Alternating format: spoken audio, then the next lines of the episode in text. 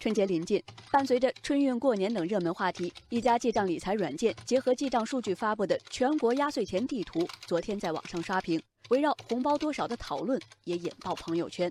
全国压岁钱地图显示，除港澳台外，山东、山西、河南、河北、青海、西藏等二十四个省区市的压岁钱平均水平都在三百到八百元之间。北京、天津、江苏、上海、浙江、福建六地压岁钱平均水平在千元以上，广东压岁钱平均水平在百元以下。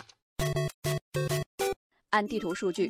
福建孩子收到的压岁钱红包最高，平均水平达到三千五百元。根据国家统计局数据，福建省二零一七年人均可支配收入为三万零四十八元。也就是说，福建人过年回家给孩子发三个红包之后，全年三分之一的收入可能就没有了。有网友质疑数据的科学性，说：如果大家庭有十几或二十几个孩子，这一年不就白干了？就此，网友一米表示：“我是福建的，的确有这么多。我家属于中等家庭，年年孩子都是两三千块钱的收压岁钱。不过礼尚往来的，别人给包那么多，我们家长也得包回去。”在地图上，福建莆田市被单独列了出来，压岁钱平均水平高达一万两千元，令人啧舌。网友王小奈说：“福建莆田为什么那么多？有没有福建人解答一下？”网友西部荒原回应说：“莆田压岁钱多，首先是莆田确实做生意的多，赚了钱的莆田人有的红包就包的大一些。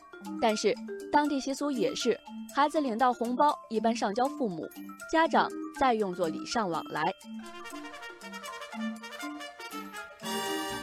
如果说压岁钱多的省份带给人们的是疑问，压岁钱少的省份获得的则是网友们的好评。”地图显示，福建邻省广东压岁钱全国最低，除了深圳是两百元，全省平均水平只有五十元。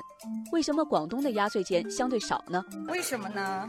网友水模样解释说，广东的过年红包讲究的是开年利是、讨彩头，除了亲戚之间，朋友同事也全都要发的，红包数量多，数额也就相对小些。